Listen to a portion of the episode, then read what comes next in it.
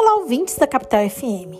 O dia 12 de outubro, desde 1924, foi oficializado como o Dia das Crianças no Brasil, sob a alegação de que seria um dia para ajudar a conscientizar as pessoas sobre a importância dos cuidados nessa fase da vida. É, entretanto, se tornou uma data mais comercial que dia de reflexão, explorada principalmente pelas empresas fabricantes de brinquedos. Em vários países, o Dia Universal da Criança é celebrado no dia 20 de novembro, em homenagem à aprovação pela ONU da Declaração sobre os Direitos da Criança em 59, documento que foi seguido pela Convenção sobre os Direitos da Criança em 1989, instrumento que conta com a adesão de todos os países membros da ONU, exceto os Estados Unidos, e lista os direitos a serem assegurados às crianças no mundo inteiro.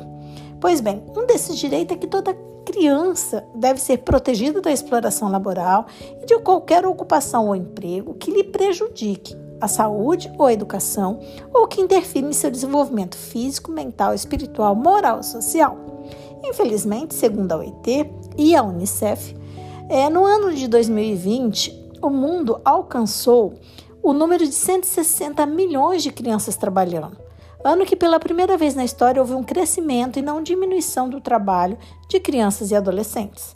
No Brasil, em 2019, havia quase 2 milhões de, traba de trabalhadores infantis, ou seja, 4,6% da população 4,6% da população na faixa etária de 5 a 17 anos. Situação que deve, segundo os estudos, se agravar até 2022 em decorrência da pandemia da Covid-19. E muitas dessas crianças, desses trabalhadores infantis, estão sendo empregados em trabalhos que podem ser prejudiciais à sua saúde, segurança e moral, inclusive no trabalho escravo e prostituição. A despeito desse número alarmante de crianças e adolescentes trabalhando, está em tramitação na Assembleia Legislativa de Mato Grosso um projeto de lei segundo o qual o deputado Wilson Santos, autor da proposta, pretende proibir o uso de criança para reprodução de material vinculado à homossexualidade.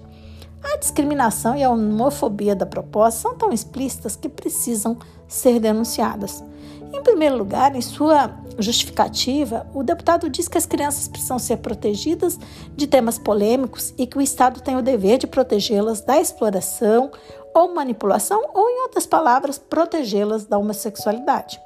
É relevante, antes de tudo, dar um exemplo prático dessa proposta. Imaginem uma propaganda na televisão que se propõe a vender terrenos de um condomínio de luxo. Nas imagens ilustrativas, desfrutando de tal empreendimento, aparece uma família formada por um homem, uma mulher e seus dois filhos e, claro, um cachorro. Perceba que Segundo essa proposta, as crianças dessa família fictícia, que são atores e atrizes mirins, poderiam trabalhar sem que isso causasse qualquer problema em sua formação infantil.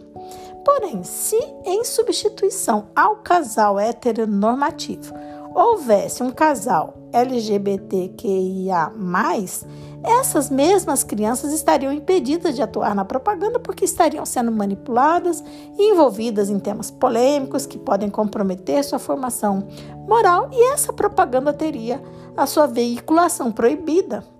É evidente a discriminação e a violência da proposta legislativa, que ofende a cidadania e a dignidade da pessoa humana, que são fundamentos da República Federativa do Brasil, conforme consta no artigo 1 da Constituição. O Estatuto da Criança e do Adolescente, citado pelo deputado, realmente protege a criança daquilo que agride a sua formação moral e proíbe, inclusive, o, trabalho de crianças, proibição que também está na consolidação das leis de trabalho, a CLT.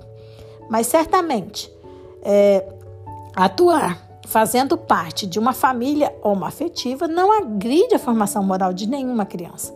Aliás, o reconhecimento dessas relações familiares já foi é, efetuado pelo Supremo Tribunal Federal. E também é importante lembrar que homotransfobia é crime, equiparado inclusive ao crime de racismo, conforme também já julgou o Supremo. É lamentável que num país com 600 mil mortes por Covid, com o maior índice de pessoas em situação de insegurança alimentar grave, ou seja, passando fome, com inflação, desemprego é, altíssimos, é, tenhamos deputados pagos com dinheiro público desperdiçando tempo com propostas que, além de ferirem os direitos humanos e a Constituição Federal, em nada contribuem efetivamente para combater o trabalho infantil. Por hoje é só. Esse podcast foi elaborado por Carla Leal e Otávio Carvalho, membros do grupo de pesquisa sobre o meio ambiente e trabalho da UFMT, o GPMAT.